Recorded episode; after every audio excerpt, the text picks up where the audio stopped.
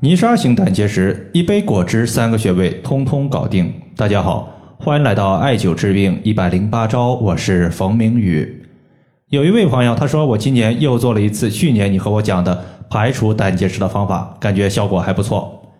前段时间我的老舅去体检时也是泥沙型的胆结石，我照着你给我的方法再次操作了一遍，就这样一杯水果汁加上三个穴位，操作一个月之后，医生都吃惊了。没见过胆结石消失这么快的，再次谢谢冯老师。泥沙型的胆结石呢，其实说明结石是比较小的，有些可能没有表现症状，有些可能会出现一些肝区的疼痛。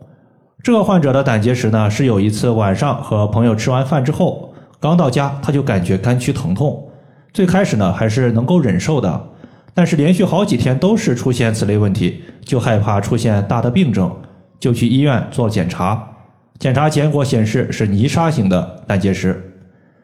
对于泥沙型的胆结石，如果体质适合、结石比较小的话，一般一个月就会见效。这两个方法分别是苹果汁儿加上胆腧穴、胆囊穴和太冲穴。用苹果汁排除泥沙型胆结石的方法，一般是以七天为一个小的疗程。第一天到第五天，每天吃四到五个苹果，或者是喝四杯苹果所榨的汁儿。饮食。直接正常吃就可以了，但是要避免油腻油杂，尽量吃的清淡一些。苹果汁的作用主要就是软化结石，促使结石可以轻松无痛的通过我们的身体排出体外。等到第六天的时候，不要吃晚饭，下午六点喝一杯加了泻盐的温水，克数的话大概是在三到四克。等到晚上八点再喝一杯同样的一个溶液。晚上十点，将半杯新鲜的柠檬汁和半杯橄榄油混合，慢慢的饮用。泻盐，很多朋友可能没有听说过，但是呢，它有一个别名叫做硫酸镁，相信学过化学的朋友应该都是比较熟悉的。泻盐它可以放松胆管，而橄榄油油性物质，它能够促进胆囊分泌大量的胆汁，可以将结石冲出胆囊之外，排出体外。等到第七天，你上厕所的时候就可以排出结石了。结石它就是漂浮在水面上面那些绿色油状的圆形物体，有的会大一些，有的会小一些。小的呢，可能就和泥沙差不多。如果第一次你排出了大量结石，有些人呢可能一次就能排出超过一百克的结石，当然了，是泥沙状的，并不是特别大。大家呢可以考虑在三到五个月之后重复这个过程一次。如果你想预防胆结石的话，你像成年人一年做一次就可以了。这个患者最开始就是操作了一周，发现呢确实有泥沙状的结石排出。过了一个月，发现肝区没有任何的疼痛问题。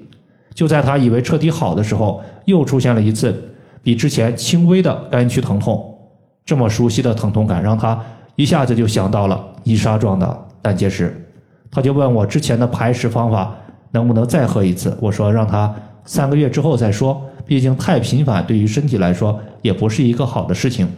最后呢，我就给他推荐了三个排除结石的穴位，分别是胆腧穴、胆囊穴和太冲穴。其中胆腧穴它对应体内的胆囊，胆结石自然就是在胆囊之中。我们艾灸刺激胆囊穴，可以让胆汁的分泌、结石的外排加速。因为胆腧穴它是在后背。这个患者呢，他平时一个人在家没有办法艾灸到后背，所以就用了一个底部镂空的单联艾灸罐，偶尔的话也会用一个四联的艾灸罐，整体就是覆盖肝区和胆区这一块区域。胆腧穴它是在背部第十胸椎棘突下旁开一点五寸的位置，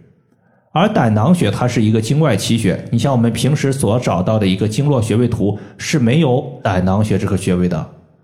这个穴位其实是我们在医治一些和胆，比如说胆结石、胆囊炎、胆绞痛等相关疾病的时候，发现刺激胆囊穴这个所在的位置，能有效的帮助胆囊收缩，促进结石外排，